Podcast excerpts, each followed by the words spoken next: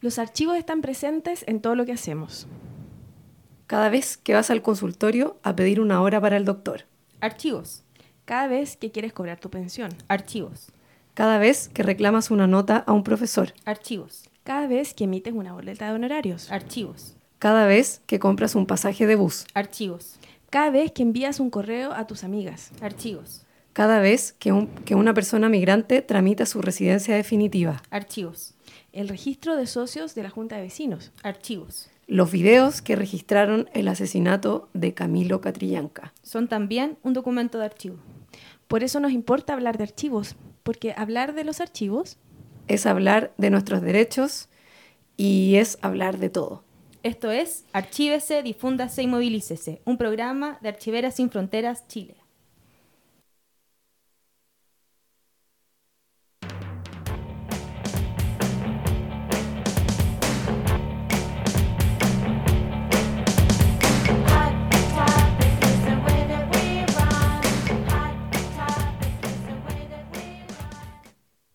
Hola a todas, todos, aquí estamos, todos, aquí estamos en Radio Proyección, eh, transmitiendo nuestro primer programa de Archívese, Difúndase y Movilícese, junto a compañeras de Archiveras Sin Fronteras Chile, y comenzando nuestras transmisiones de este gran proyecto que nos hemos propuesto.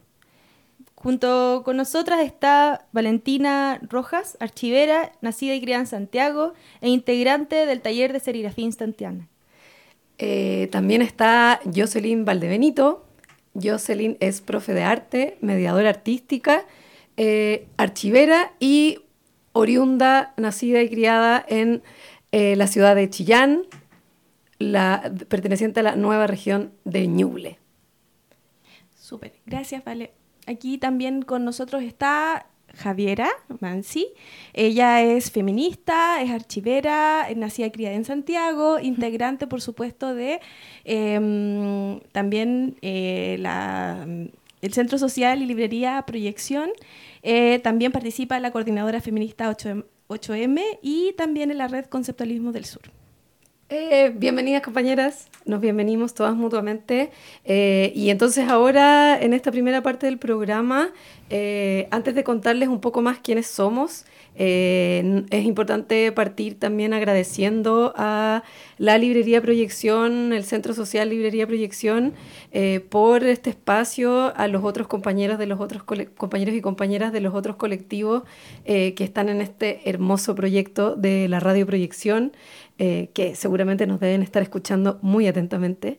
Eh, Saludo a todas. Así a que saludo a todos ahí, el- la equipa que está muy pulenta.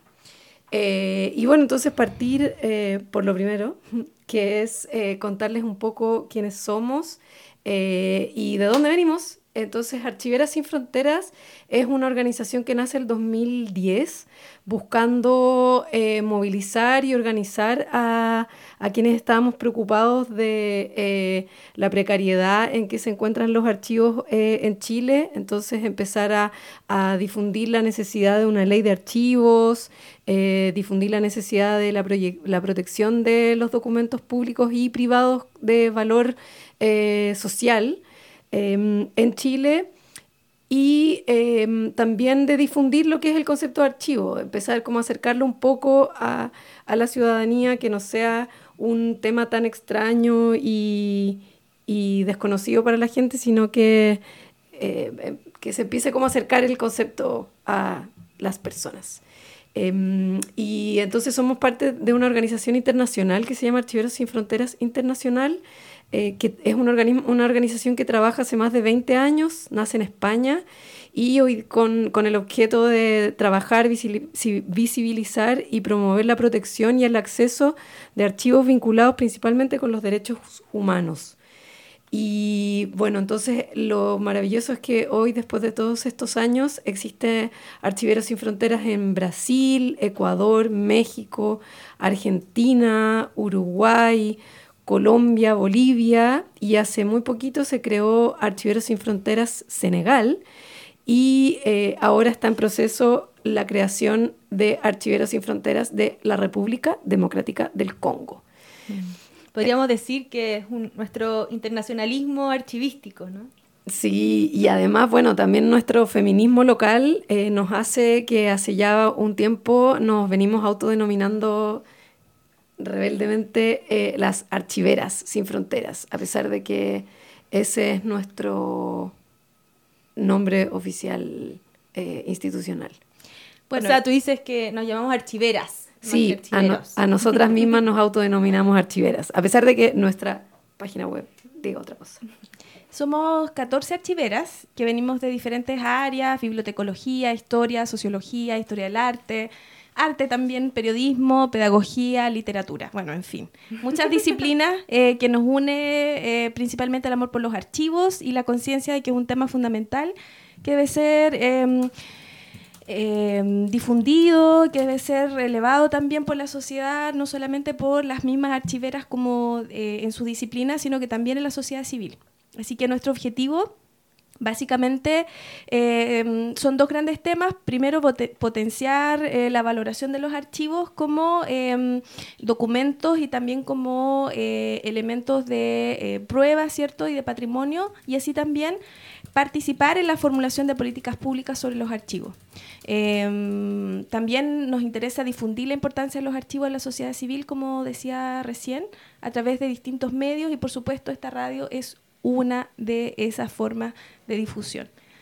Una de nuestras formas autogestionadas de difusión. Absolutamente. Y sí. muy hermosa y muy bacán y colaborativa. De hecho, bueno, eso nos lleva a saber qué es lo que hacemos, ¿o ¿no? ¿Qué hemos hecho a lo largo de todos estos años? Y, y para quienes se lo preguntan, bueno, una de las cosas que, que ha hecho Archiveras Sin Fronteras Chile han sido capacitaciones a organizaciones sociales en alianzas con espacios como Londres 38, con el fin de no solo de difundir el valor de los archivos, sino también de dar, como socializar herramientas y archivísticas con las que empezar a gestionar, que las organizaciones puedan gestionar sus propios archivos. La autonomía en esto nos parece que también es fundamental. Junto con eso hemos colaborado también con espacios como, o sea, con, no, con la revista Rufián, en donde se hizo una publicación sobre la importancia de los archivos para los movimientos sociales. Eh, para quienes les interese pueden buscarla en la página de revistarufián.org, es la número 27. Un especial saludo a las chiquillas también de Esa revista Rufián. Y bueno, en esto, así más, de manera más presente, estamos, como saben, aquí hablando desde nuestra muy recientemente fundado programa radial.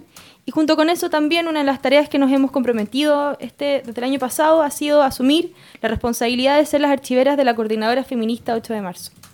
Para nosotras también es un desafío muy grande, pero supone asumir también lo que vamos a estar viendo en estos capítulos, que cuando hablamos de archivos hablamos necesariamente de la gestión documental del presente. ¿Y qué más presente que el, movimiento feminista en estos días y asumir también entonces cómo podemos comenzar a no solo recopilar, pero también organizar y mientras se van produciendo los documentos, hacernos cargos de esa memoria presente, una memoria insumisa desde abajo y que nos interesa que seamos nosotras mismas, ¿cierto?, las que la estemos hoy día eh, organizando. Fuimos, de hecho, al, al Encuentro Plurinacional de Mujeres que Luchan, quizás nuestro primer hito también público dentro de la coordinadora y donde estuvimos desde ya asumiendo la recolección de papelógrafos, papelitos, papelogra papelos, Anotaciones, varias, anotaciones, sí. em, Registros de distintos formatos. y todo lo que es posible de archivar, que como verán es bastante más de lo que uno suele imaginar. Sí. Eh, bueno, Así que bueno, ah, y me faltó comentar también que eh, para quienes se interesan por nuestro, por nuestro quehacer, pueden seguirnos en nuestras redes sociales, en nuestro Facebook, Archiveras Sin Frontera Chile, Archiveros Sin Frontera Chile. También pueden visitar nuestro sitio web y nuestro Twitter. En estos nosotros intentamos no solo, aunque también, difundir lo- nuestras actividades, pero sobre todo hacer vinculas, empezar a vincular distintas noticias, distintas, como la contingencia nacional, desde una perspectiva archivística. claro, y también eh, nos han dicho mucho últimamente que tenemos que ponernos las pilas y crearnos el Instagram, que dicen que es la, la verdadera red social actual, que todas las otras ya están pasadas de moda y, y solo para gente eh, desconectada. Así que eso, vamos a, prometemos... Ser eh, mucho más cool. Sí, tenemos que ser más cool y además subir nuestras hermosas imágenes de esta eh, escena de radio, por ejemplo. Entonces, bueno, volvemos a hablar entonces de nuestro programa en particular. Archívese, difúndase, movilícese y partir explicando el nombre de este programa. Ojalá en, nuestra red, en nuestro Facebook nos pueden ir comentando si es que alguien sabe eh, o sabía desde, desde que escuchó el nombre del programa eh, cuál podría ser el origen de este, la inspiración de nuestro nombre. Y se los contamos ahora, que es, eh, en el fondo es una, de las, una forma de que tienen los oficios en nuestro país, en nuestra administración y nuestra burocracia, eh, de cerrar el- esta comunicación que es interna entre las instituciones públicas, en donde se, y en las resoluciones también, eh, donde, se donde se indica, por ejemplo, al cerrar eh, el documento, dice anótese, comuníquese y cúmplase. O bien anótese, comuníquese y archívese. Y así como una, una suerte como de triada de...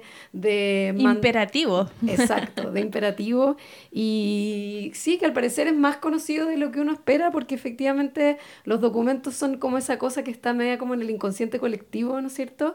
Y que, y que suena. Entonces nuestro objetivo es... em, más que que se anote y que cumplase nada, lo que nosotros queremos es, eh, sí, fomentar los archivos, que, que nuestros documentos, ya vamos a conversar de ello, de las organizaciones, de las instituciones públicas, todo tipo de documentos, se, efectivamente se archiven. Entonces, ese es nuestro primer imperativo, ¿verdad? El archívese.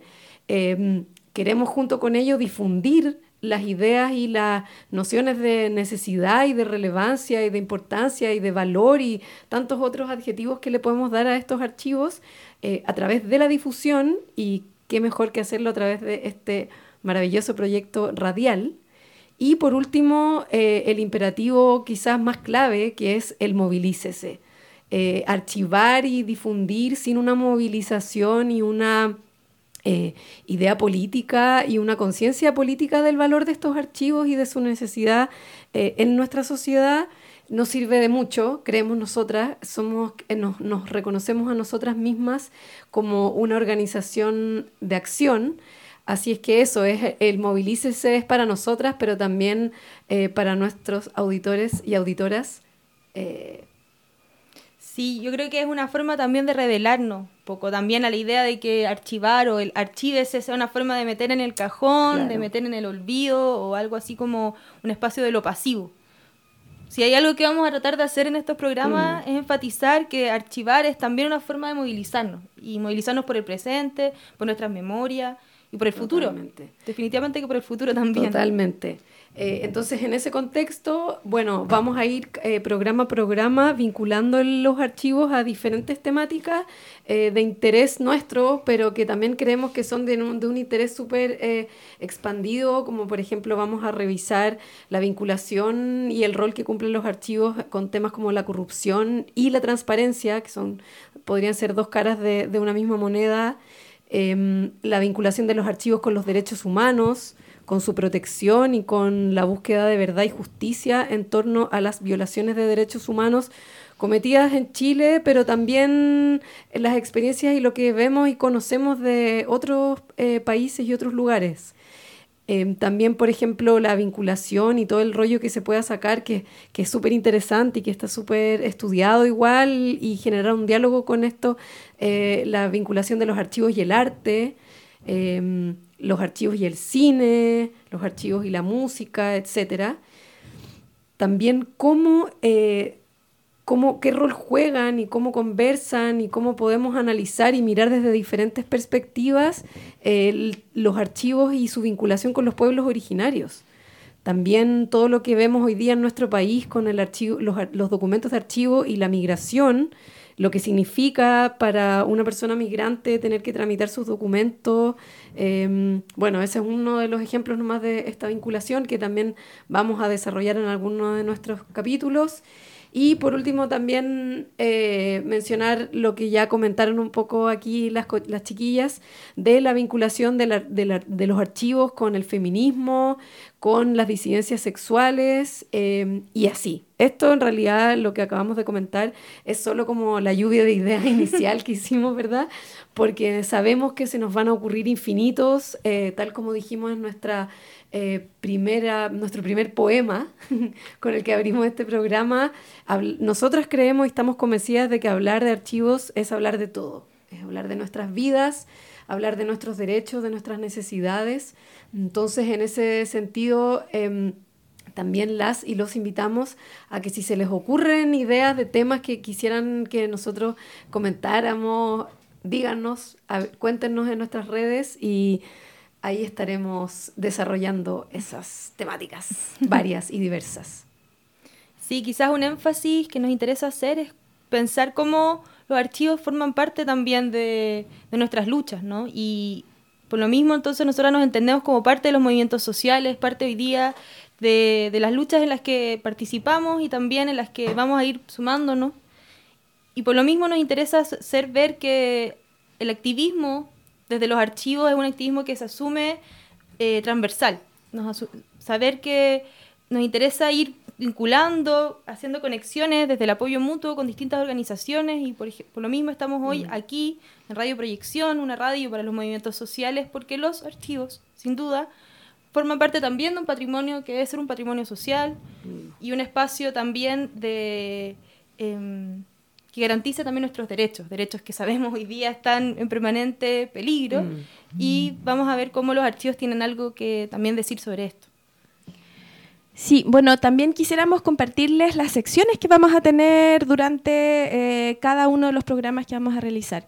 Em, partimos con la sección gafas archivísticas, que pretendemos que sea una forma de entender los archivos desde eh, un punto de vista em, contingente, ¿cierto? Como las noticias que están aconteciendo a cada momento y que nosotras pretendemos que así como sabemos que existen las gafas feministas para leer la realidad críticamente, también queremos que los archivos tengan esa misma dimensión en la cual podamos eh, comprender las noticias más allá de lo que se nos dice que son, eh, también desde este punto de vista archivístico, tanto como archivos como evidencia, como también patrimonio. Otra de las secciones es Usted archívelo bien, que es una sección que pretende eh, ahondar en datos técnicos eh, y también algunos, eh, algunas nomenclaturas, algunas definiciones, ¿cierto? Eh, algunos elementos como la conservación, por ejemplo. El uso del scotch en los documentos, que es un gran tema para nosotras, que puede ser muy nimio para algunas personas, pero en realidad eh, generan tremendos eh, desastres en, cuando pasa el tiempo y eso va generando también un tremendo tema de conservación en los documentos. Ese sería como Eh, el tip número uno. Eh, Por ejemplo, así es. Eh, otros elementos también tienen que ver con la fotografía y el plástico, por ejemplo, y así. Un, un montón de eh, tips que podemos usar incluso en nuestra misma cotidianidad para que nuestros documentos, nuestros em, eh, eh, bienes más preciados puedan tener en este caso una, una conservación óptima. Otro, otra sección em, tiene que ver con em, los archivos en fuga, que son eh, básicamente eh, comentarios que tienen que ver con situaciones de urgencia. Nosotros tenemos casi todos los días noticias del mundo que nos llegan en archivos que están en, en peligro, ya sea porque se están privatizando, porque lo están comprando hacia otros países o porque están en tremendo deterioro. En nuestro Sí. país, de hecho, tenemos grandes instituciones que tienen documentos expuestos a la humedad y eh, una de nuestras intenciones es denunciar y, por supuesto, hacer que las instituciones se hagan cargo y las Mm. autoridades se hagan cargo y responsable también de esas situaciones nefastas. Sí, yo diría la humedad, eh, el polvo, eh, la expuestos a, o sea, sin como niveles de seguridad física ante robos, o sea, la humedad es- son varios como los, los factores que ponen en riesgo y, y que hacen que nuestro est- estén como en una situación casi de fuga eh, simbólica o real, como decía esto de los desplazamientos también.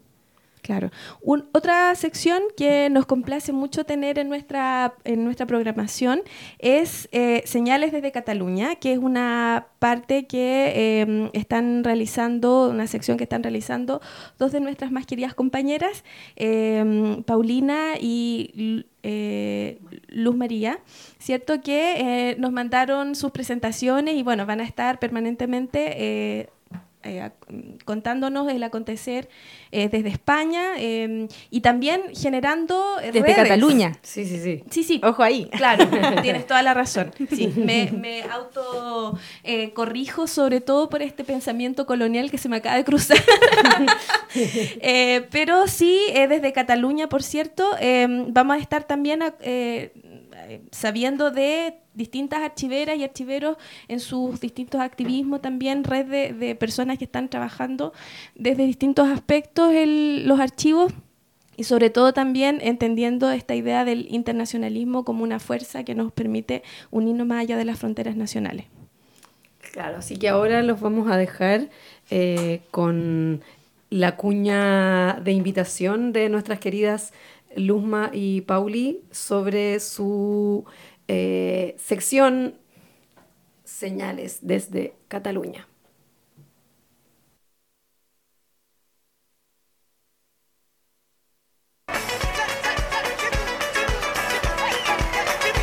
Hola compañeras y auditoras, somos Paulina Bravo y Luz María Narpona, transmitiendo desde Barcelona la cápsula llamada Señales desde Cataluña.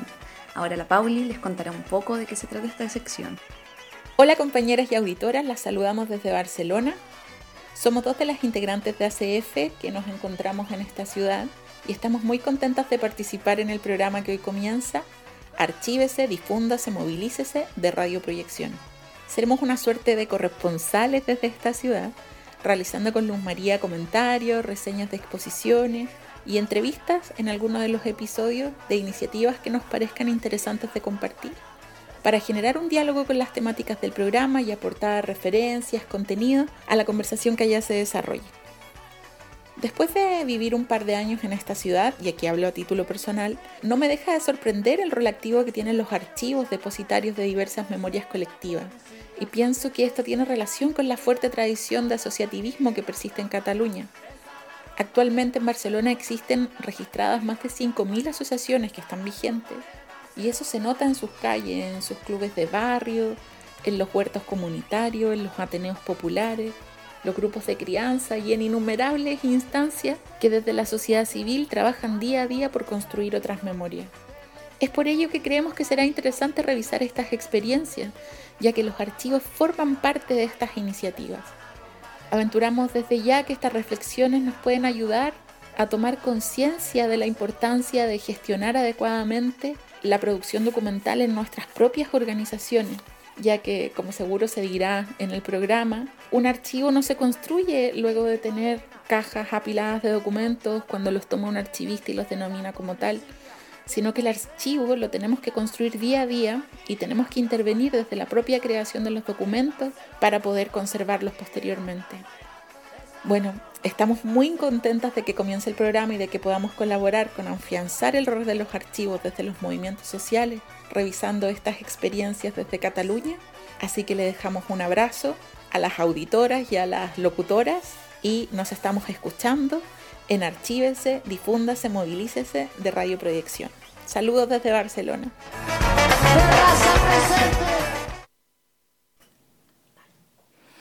Bueno, ahí están las compañeras desde Cataluña. Vamos a tener participa bueno, distintas, nos van a ir distintas haciendo distintas señales sonoras, no de humo estaba pensando, eh, cada semana y donde también nos irán contando sobre el quehacer archivístico en esta lejana ciudad, pero parece también muy cercana también. Sí, así que ya que saludamos a nuestras compañeras catalanas, también queremos saludar al resto de nuestro equipo, a, a la Karen, eh, a la María Paz, a la Patricia, a la Miriam, A Soledad, eh, a Claudia. Claudia, a, la Isidora. Yani, a la Isi, a Isidora y eh, estamos con Alzheimer. ¿Patricia? Eh, creo que sí, ya la dije. Eh, Bueno, sí, ya nos vamos a acordar, eh, compañeras, no se, no se nos sientan, pero sí, bueno, eso, dar los nombres de, de nuestro equipo eh, para, para visibilizar que somos estas Yani. 14 personas. Sí. ¿Y quiénes estamos detrás de este ejercicio que, que en realidad son tres voces aquí las que escuchan, pero somos muchas más? ¿Quiénes estamos eh, organizándonos y al menos desde Chile tra- tra- tratando de asumir la responsabilidad de pensar un activismo desde los archivos? Así es. Bueno, eh, vamos a escuchar una canción porque no todo es solo documentos, sino que también vamos a escuchar música que, que en este momento son archivos digitales. Así que vamos a eh, eh, presentar la canción que es Free to Decide de Cranberries, que es una canción muy noventera, pero que nos permite entender también los archivos como una manera de eh, libertad y decidir mejores cosas. Así que eh, vamos con la canción. Te amamos, Dolores.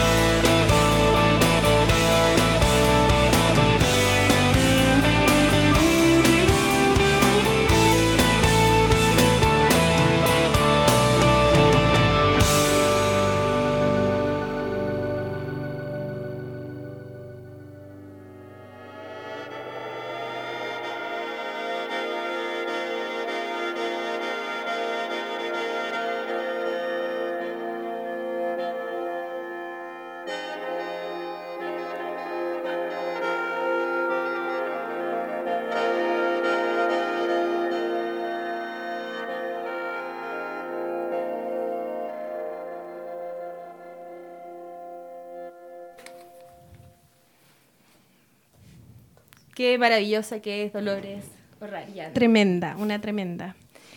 Y bueno, siguiendo con esa pregunta que ella se hacía a propósito de eh, las posibilidades de, de decidir libremente, decidir sobre nuestros cuerpos, decir, aunque ella en realidad nunca fue tan eh, fans de, de la decisión de las mujeres sobre su cuerpo.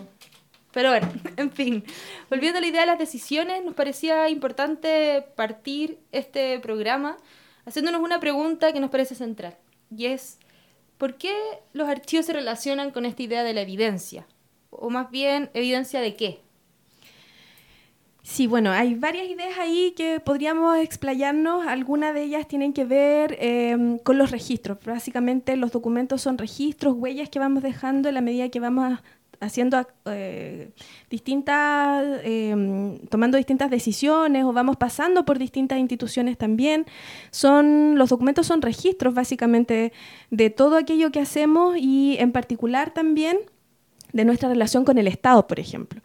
Ahí queda muy marcada la huella de nuestras becas, por ejemplo, las pensiones, el paso por los liceos, eh, hasta el parte que nos sacan, por ejemplo, por no estacionar en los lugares adecuados.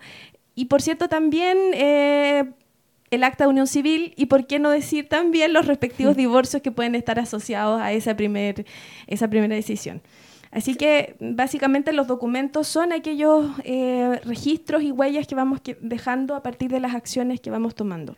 Claro, eh, y en ese sentido hacer como esa diferenciación eh, y, y abrir como la idea de que los archivos son los de las instituciones, todas las instituciones públicas de- tienen sus documentos de archivo y debieran generar su institucionalidad interna archivística con personas a cargo, etcétera, eh, para proteger y dar acceso cuando sea necesario a esos documentos.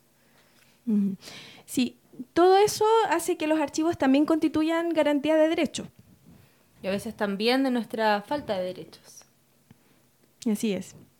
Porque así como también hay registro de pronto de nuestras becas o quizás eh, de las prestaciones del Estado, también los hay del CAE, también las hay de la AFP, de nuestras cotizaciones. Cuando los archivos, o más bien los documentos, es algo que nos va acompañando el, el rastro de cada uno de nuestros pasos, algo así como, como que vamos dejando a veces sin querer, sin darnos cuenta, vamos dejando un registro ahí, ¿cierto?, alrededor de, de todo lo que hacemos.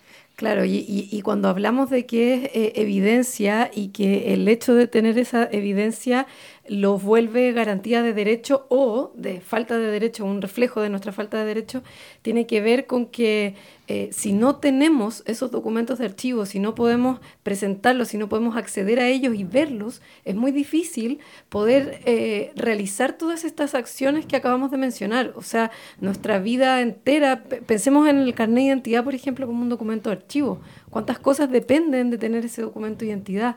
Un contrato de arriendo, eh, bueno, ya sí, eh, en realidad como la idea no es seguir dando los millones de ejemplos porque nos volveríamos, o sea, podríamos gastarnos una semana sin parar, trayección continua, o sea, eh, eh, Transmisión. transmisión continua.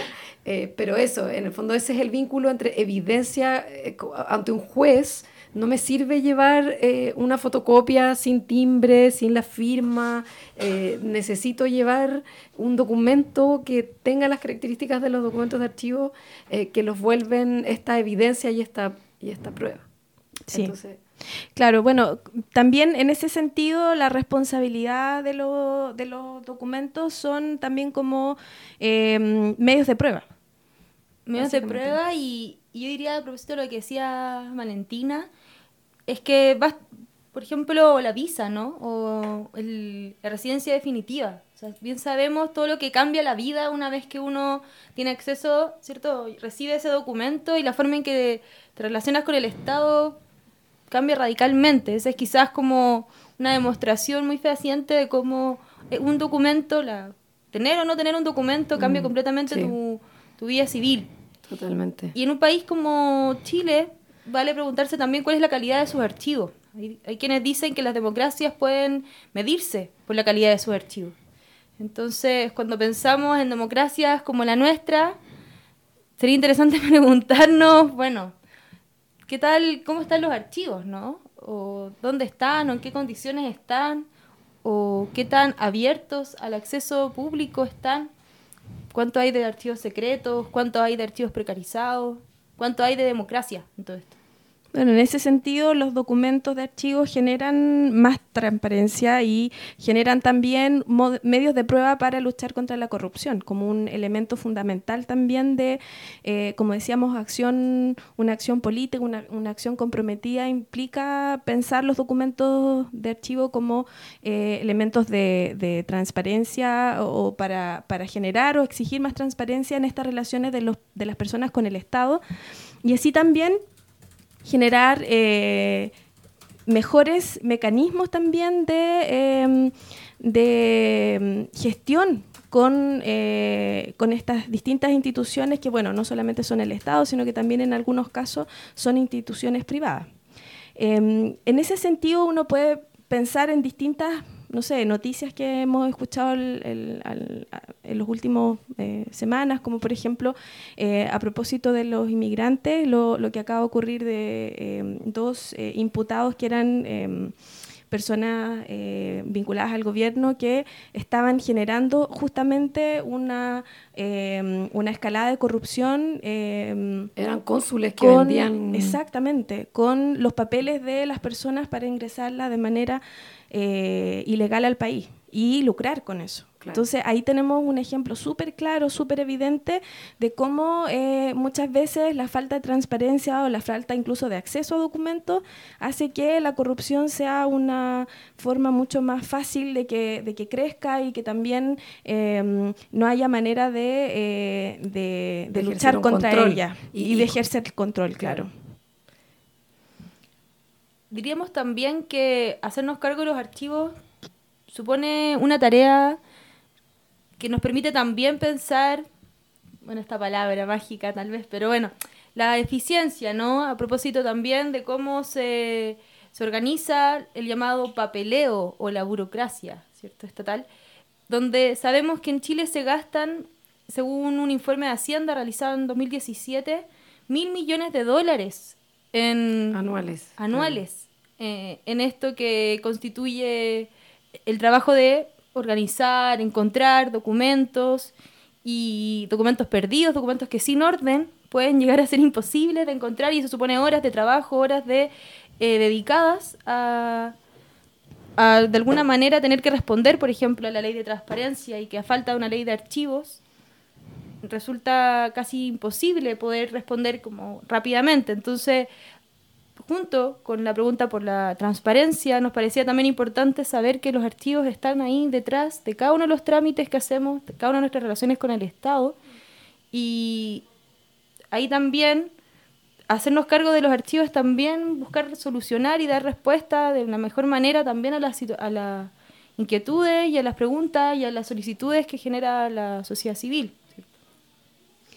Claro, también sería interesante pensar eh, a propósito de la ley de transparencia en las leyes anteriores, ¿no? Hay un decreto con fuerza de ley que tiene eh, una relación muy interesante con los documentos, que es del año 1929 y que eh, ese documento se ha ido modificando a lo largo del tiempo y que eh, amarra de alguna manera a estas instituciones del Estado para entregar sus documentos al Archivo Nacional. Sin embargo, hay algunas que eh, después del golpe cívico-militar quedaron exentas de entregar los documentos. Claro, solamente una observación. Es, es el decreto con fuerza de ley que vendría como a suplir nuestra ley de archivos. Exacto. Y que, y que más incluso creo que es interesante decir que más que después del golpe cí- cívico-militar fue modificado, sino que justo antes del término del, del- de, de- de la dictadura, donde eh, se veía inminente que se iba a acabar ese régimen, entonces en el fondo es una medida... de protección, Exacto. absolutamente, y de, y, de,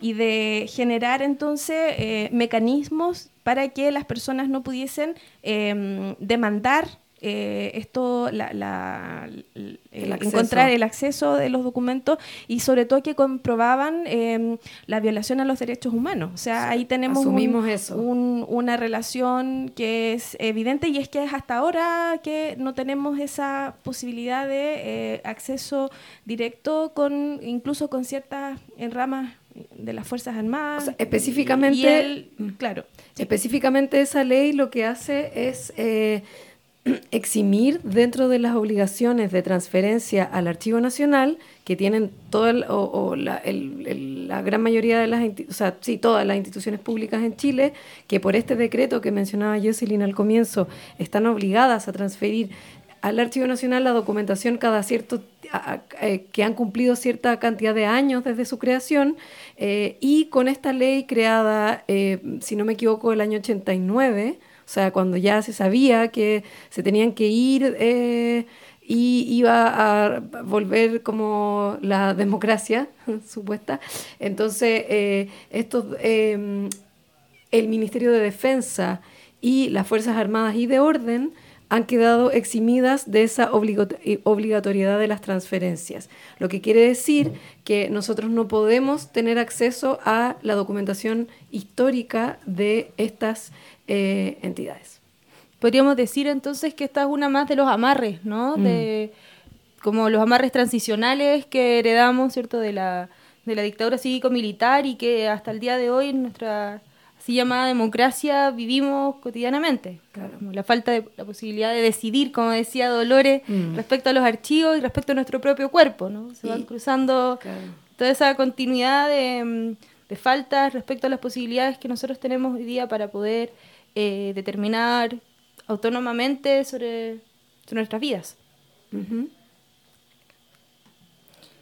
Bueno, y ahora ya pasando a una si- siguiente sección, o sea, vamos a ya pasar a la siguiente sección y antes queremos dejarlos con un himno a, que dedicamos con mucho cariño a todas esas personas que precisamente por la falta, ¿cierto? Que comentábamos recién en nuestra, nuestros archivos, pero sobre todo todas esas posibilidades de, dar vuelta, de hacer giros en la, nuestra vida social y aprovecharse, digamos, muy rápidamente, eh, mienten cotidianamente. Nos mienten y mienten para mantenerse en el poder y para lograr sostenerse dentro de, de sus posiciones. Así que ahí va Mientes de Charlie García y Pedro Aznar.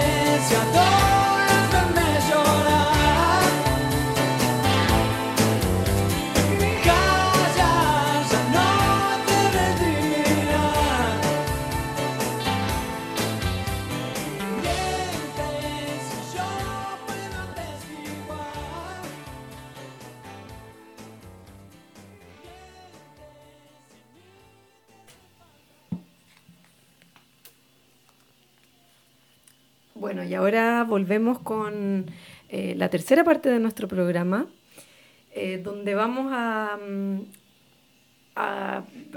como enfocarnos en un, en un ejemplo y un caso eh, de estos archivos cuando son unas evidencias en crisis, ¿cierto? Entonces, el caso que, que vamos a analizar y que, que nos tiene hablando sobre archivos y estas evidencias en crisis hace, hace unas semanas es el caso del asesinato de eh, el Lamien Camilo Catrillanca eh, en su comunidad en Temucuicuy el 14 de noviembre de este año a manos del Comando Jungla donde, bueno, todos conocimos y fue súper bullado y escandaloso en realidad el, todo el asunto de los videos, que, mm, que también como creo que ya lo hemos mencionado hoy, los archivos no son solo papeles ni, ni textos escritos, también estos videos también son claros documentos de archivo, ¿no es cierto?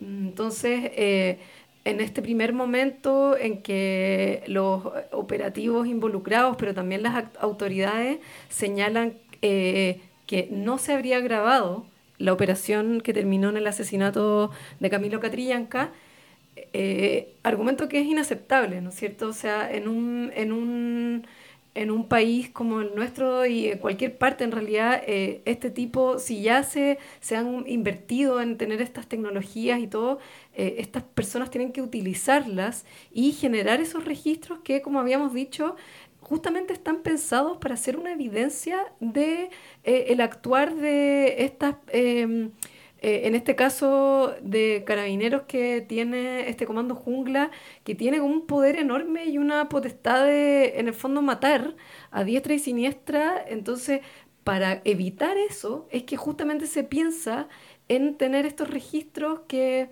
que puedan em, comprobar lo que realmente sucedió en, en este y en otros muchos otros casos. Igual resulta interesante saber que en, en otros países también, precisamente la policía, por ejemplo en Estados Unidos, en situaciones también de represión, no es poco común que la policía se quite esta cámara que anda portando o decida luego como negar la existencia Claro. de esas cámaras. Claro.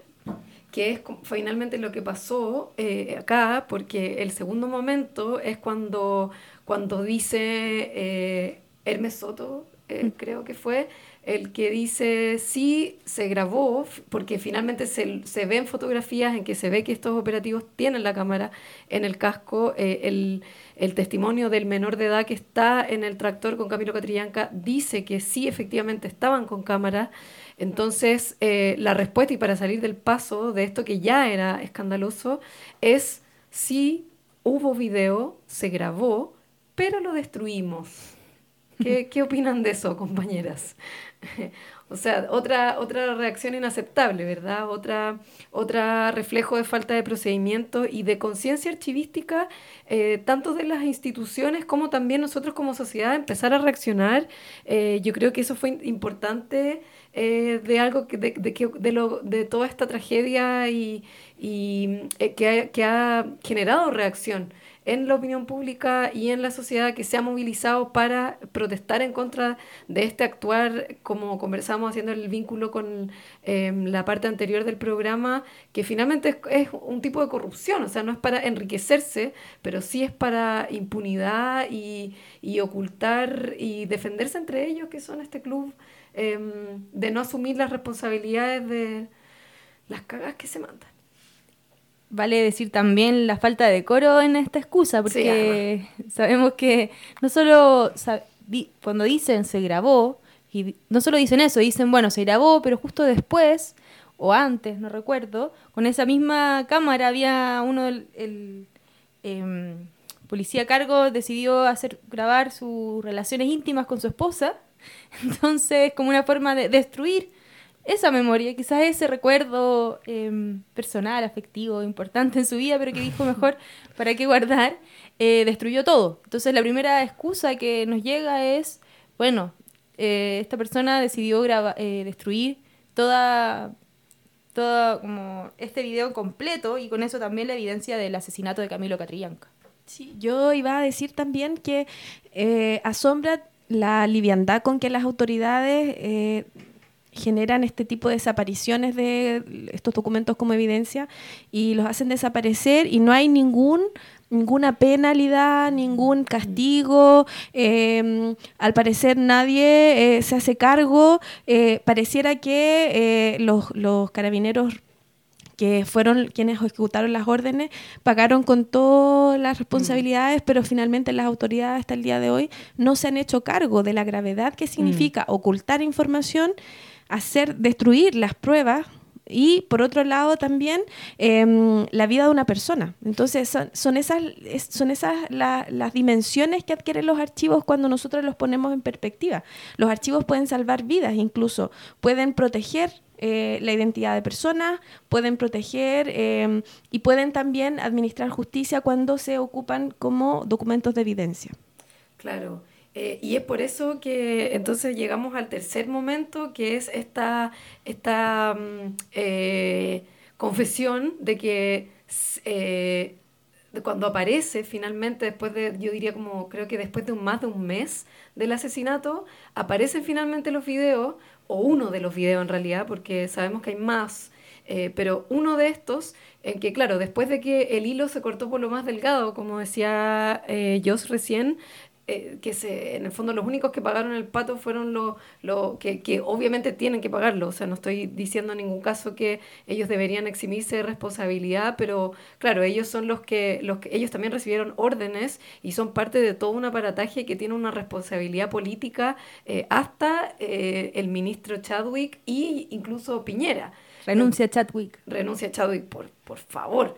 Entonces, eh, al final lo que nos enteramos es que sí se grabó, sí existe el video, pudimos verlo, bueno, yo no, no lo quise ver, pero, pero estuvo y está disponible para ser visto, pero en el fondo hubo órdenes de no mostrarlo porque justamente está eh, reflejando que no hubo fuego cruzado, que eh, Catrillanca no iba armado eh, y una serie de que hubo eh, violencia contra el menor de edad que estaba también desarmado en el tractor con Camilo Catrillanca y bueno, así eh, esa es la historia eh, de este video que finalmente... eh, Claro, donde fueron desmintiéndose uno a uno partes de este montaje, Claro. ¿cierto? Del montaje también de, de un Estado que ha militarizado el Gualmapu y que donde vemos que el colonialismo, la violencia colonial sobre esta zona se hace patente precisamente en cosas como esta, digamos, no solamente en el asesinato, sino en esta forma, en, todo lo que sucede después también, como bien decía Joss, con esta liviandad, ¿cierto? Como con esta forma también de no solo no, hacerse cargo, sino incluso dar excusas que son absolutamente inaceptables y que fueron constituyendo también elementos que felizmente, diríamos, eh, fueron levantando también la ira popular y, y las movilizaciones sociales que se levantaron precisamente por este caso. O sea, cada paso más de cómo eh, el gobierno no se hacía responsable ni políticamente ni directamente sobre los hechos ocurridos cada vez que se, se insistía en el montaje respecto a que Camilo Catrillanca estaba armado o en la posibilidad de que había habido un robo de autos sí. una serie de eh, elementos que fueron, ¿cierto?, también formando parte de este caso, eh, que es también uno más de los muertos, o sea, los asesinados por el Estado, o sea, eh, mapuches asesinados por el Estado de Chile. Claro. Entonces, bueno, con, esta, con estos comentarios vamos cerrando eh, esta sección o esta, esta segunda parte, ter- tercera, perdón, ya parte de nuestro programa, eh, en que hemos revisado eh, el valor y la función de los archivos como evidencia. Entonces, ahora tenemos una canción que va a presentar alguna de mis compañeras. Bueno, ahora vamos con Pablito Ortega, Papeles.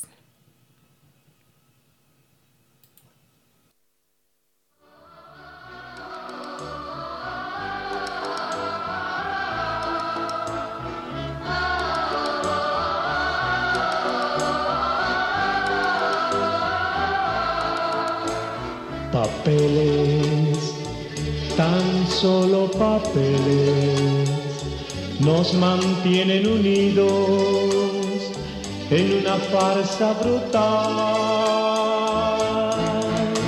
Papeles que ante Dios y el divino amor ya no tienen ningún valor al morir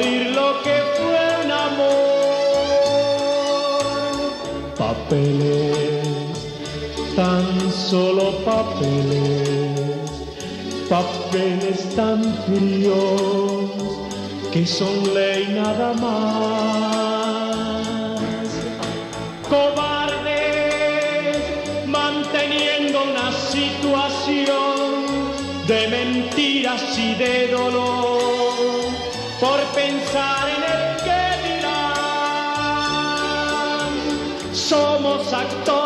que fingen quererse y amarse en una comedia de todos los días, comedia que hastía, que no tiene fin ni realidad. Papeles, tan solo papeles, nos mantienen unidos en una farsa brutal.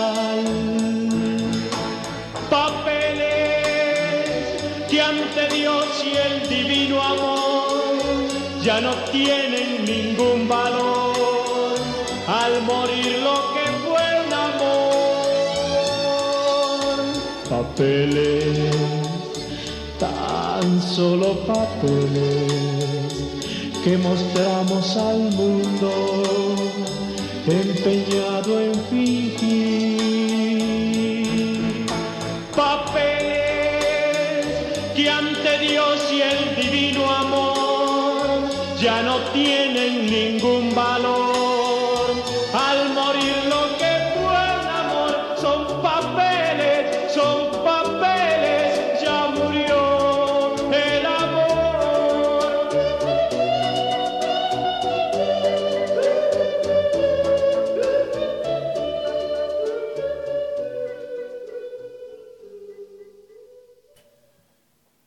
Bueno, ahí estábamos con Palito Ortega, algo que una canción que sale quizás de nuestro repertorio musical más habitual, pero que nos parecía interesante a propósito, no de que todo archivo sea un archivo de papeles, pero sí que así como hay quienes amamos los, los documentos de archivo, a veces también hay razones para odiarlos. Y quizás, em, bueno, como él bien decía, malditos papeles, los papeles pueden, pueden quedar también el registro del el amor y los desamores también.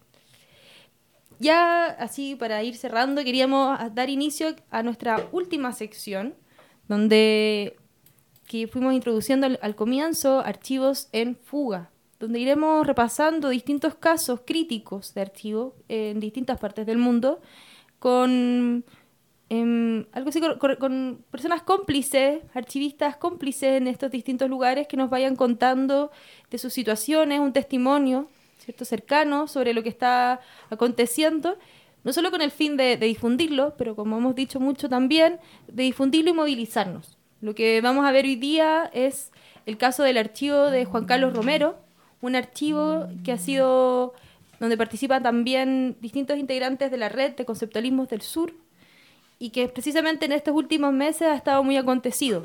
Em, muy lamentablemente, como nos contará Fernanda Carvajal de la red de conceptualismos del sur, es un archivo que está viviendo hoy día una crisis fundamental por una em, porque se está vendiendo. Eh, Juan Carlos Romero, un artista gráfico, como nos contará Fernanda con más detalle, eh, generó un archivo propio increíble, muy potente, muy interesante, de distintos- distintas piezas, y tras su muerte su familia decidió venderlo, lo que ha causado en Argentina, como nos contarán, una alta movilización de archivos. Así que aquí las dejamos con Fernanda Carvajal. El primer capítulo de nuestra sección Archivos en fuga. Antes que nada, muchas gracias por este espacio para visibilizar y difundir la situación en la que se encuentra actualmente el archivo del artista argentino eh, Juan Carlos Romero. Para nosotros es muy importante este espacio eh, para poder contar un poco lo que está pasando también a otros espacios fuera de Argentina. Eh, antes que nada, quería bueno, contarles que Juan Carlos Romero eh, era un artista gráfico muy importante para la, historia del arte político argentino, fue también sindicalista eh, y un docente muy reconocido y muy querido por la comunidad artística argentina, que a lo largo de toda su vida fue eh, reuniendo eh, los materiales que fueron dando lugar a un archivo descomunal de casi 30.000 piezas en la que se podía encontrar desde gráfica política, piezas de arte correo, libros de artistas, catálogos, colecciones de revistas de arte completas, hasta objetos como máscaras o todo tipo de elementos vinculados a la cultura del mate y todo lo que tenía que ver de alguna manera con las pasiones de Juan Carlos Romero y, con lo que de alguna manera él mismo iba eh, recolectando para la propia elaboración de su obra. Eh, fue un archivo que él durante toda su vida fue abriendo a investigadores, a otros artistas, a estudiantes y de alguna manera siempre estuvo en su horizonte que ese archivo fuera un archivo que, que estuviera en la Argentina, abierto al acceso público. Eh, en el año 2011 la red eh, empezó un proceso de trabajo por institucionalizar ese archivo, eh, que fue una experiencia bastante particular y muy distinta a otras que había emprendido la red, como por ejemplo eh, el trabajo que realizamos con el colectivo de acciones de arte en Chile, con Clemente Padín en Uruguay, donde esos cuerpos documentales de alguna manera quedaron efectivamente el acceso público, pero en alianza con instituciones locales que se encargaron de preservarlos. En este caso fue distinto porque se, lo, se hizo efectivamente una alianza con instituciones, pero que de manera bastante inédita, en lugar de pedir que el archivo quedara en sus propios aposentos, por decirlo así, lo que hicieron fue eh, crear un convenio para apoyar la gestión autónoma del archivo. Y de esta manera se creó una asociación civil eh, que se llamó Asociación Civil Archivo de Artistas Juan Carlos Romero, que estuvo apoyada a través de un convenio por la Red Conceptualismos del Sur, la Universidad 3 de Febrero y el Museo Reina Sofía. Este proceso eh, se pudo sostener de manera eh, bastante interesante. eh, y bastante, digamos, ensayando en el camino procesos para poder sostener efectivamente el archivo eh, hasta el año 2016. Eh, fuimos de a poquito eh, trabajando en la preservación y catalogación por zonas del archivo y efectivamente era un trabajo que se pensaba muy a largo plazo y una de las cosas que, que, que hoy efectivamente se ve como una consecuencia es que como era un archivo tan grande de casi 30.000 piezas no logramos nunca hacer un inventario completo de ese archivo. Eh, en el año 2017, eh, tras el fallecimiento de Romero, eh, este proceso quedó de alguna manera truncado y a fines del 2018, comienzo del 2019, nos enteramos que los herederos habían decidido vender el archivo a través de las gestiones del galerista uruguayo Ricardo Campos. Eh, y un poco la situación en la que nos encontramos actualmente es en una situación de pedir a los herederos y al galerista que está haciendo las transacciones que aclaren las condiciones, por un lado, las en las que se encuentra actualmente el archivo, que fue sacado de la casa de la calle Santiago del Estero, donde se mantuvo todos estos años preservado, digamos, y que nos digan, bueno, en qué condiciones materiales y de preservación se encuentra actualmente ese cuerpo documental y cuál va a ser el destino, porque la fuerte preocupación que tenemos ante el contexto actual de fuerte valorización, mercantilización y fetichización de los archivos de arte es que el archivo sea vendido al exterior de manera fragmentada y que se privatice y deja de estar en acceso público. Eh, entonces, de alguna manera, lo que estamos haciendo desde la, red es demandar que por favor se aclaren las condiciones de venta y de estado actual del archivo para ver qué podemos hacer para eh, eh, seguir reclamando de alguna manera su acceso público y en lo posible que el archivo no se desmembre. Esto creemos que abre varias discusiones en relación a las políticas de archivo en los países de nuestra región.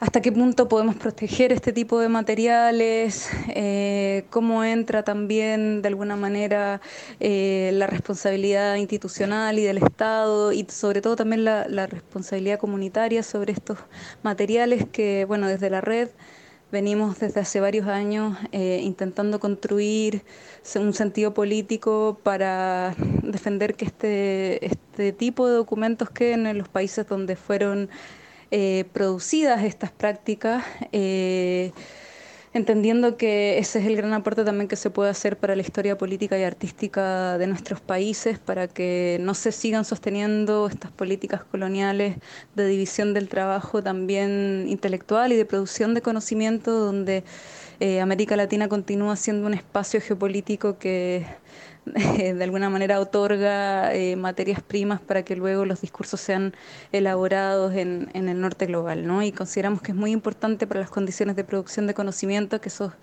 materiales queden en sus países de origen, que se generen políticas para sostenerlos. eh, eh, y condiciones materiales también para preservarlos. Así que bueno, agradecemos mucho este espacio y espero que, bueno, que en la medida en que podamos ir verificando y clarificando eh, la información en este contexto tan confuso, eh, espero que lo podamos ir difundiendo a través de nuestro sitio web y de nuestra página Facebook, así que los invitamos a, seguirnos por esas vías de las redes eh, sociales y del espacio virtual y bueno, agradezco mucho este espacio. Un saludo desde Buenos Aires. Bueno, ahí estábamos con Fernanda Carvajal, compañera em, de la red de conceptualismos del sur, contándonos con harto, con bastante detalle y de manera muy sentida también la situación que está aconteciendo allá con el archivo Juan Carlos Romero. Una situación que quizás a quienes la estamos escuchando nos parezca bastante familiar. Y por lo mismo también hace- hacernos cargo de cómo pensamos desde aquí también ese archivo y todos aquellos que viven estos mismos estos riesgos, estas amenazas constantes a la compra, que aleja los archivos de sus espacios de producción, que impide que se mantengan cierto en el lugar en que fueron gen- la documentación fue generada y donde también nos parece que es importante que se sostengan, porque es la memoria también local que va quedando cierto fuera del acceso de las personas que la produjeron. Junto con eso, también la importancia de cómo cuidar la unidad del archivo, o sea, lo que nos contaba Sí. Fernanda sobre esto de, de la compra fragmentada, solo suma a em, una situación profundamente crítica y donde también vemos lo que sucede con la precarización, o sea, la amenaza que genera en la compra, en este caso eh, a un privado, a un privado en Estados Unidos, genera también, es fruto, tam- tenemos que pensarlo, de la falta de políticas que permitan sostener estos Totalmente. archivos en sus lugares. Y así que desde Archiveras Sin Frontera y acá desde este programa mandamos un saludo, un cariñoso, eh, o sea, no solo un cariñoso abrazo, sino sobre Sí. todo una, Un apoyo. un apoyo aquí muy fuerte a lo, a lo que están viviendo y nuestra colaboración para la difusión de esto, para su denuncia y para la movilización. Exactamente. Entonces, bueno, con este, eh, esta historia eh, nefasta de lo que nos contaba Fernanda de los archivos en fuga, pero con la movilización que esto implica y en la que nosotros, como decía Javi, nos, nos sumamos, eh, vamos cerrando este mm, primer capítulo de Archívese, Difúndase, Movilícese, de Archiveras Sin Fronteras. Eh, antes de cerrar, eh, nos faltó entonces dar nuestro saludo a nuestra última integrante que no mencionamos y que en realidad dejamos a propósito al final porque es un saludo especial y caluroso para nuestra querida Meme. Y bueno, nuevamente agradecer a Radio Proyección, una radio para los movimientos sociales. Eh, y además recordar lo que vamos a eh, hacer la próxima, eh, el, el próximo capítulo vamos a tener, vamos a hablar de archivos y memoria como una manera de entender los archivos eh, reflejando eh, diferentes patrimonios, diferentes maneras de pensar los archivos que van quedando, por ejemplo, en las organizaciones sociales, los documentos que las personas van conservando también en sus casas y, por supuesto, los documentos como patrimonio también que van eh, generando los- el, el Estado, básicamente. Así que vamos a, a profundizar mucho más el archivo como patrimonio, eh, tanto comunitario como instituciones. Patrimonio y memoria, claro. Y entonces ahora cerramos sí con nuestro último tema, que es una invitación a seguir bailando los archivos. Esto es Let's Dance de David Bowie.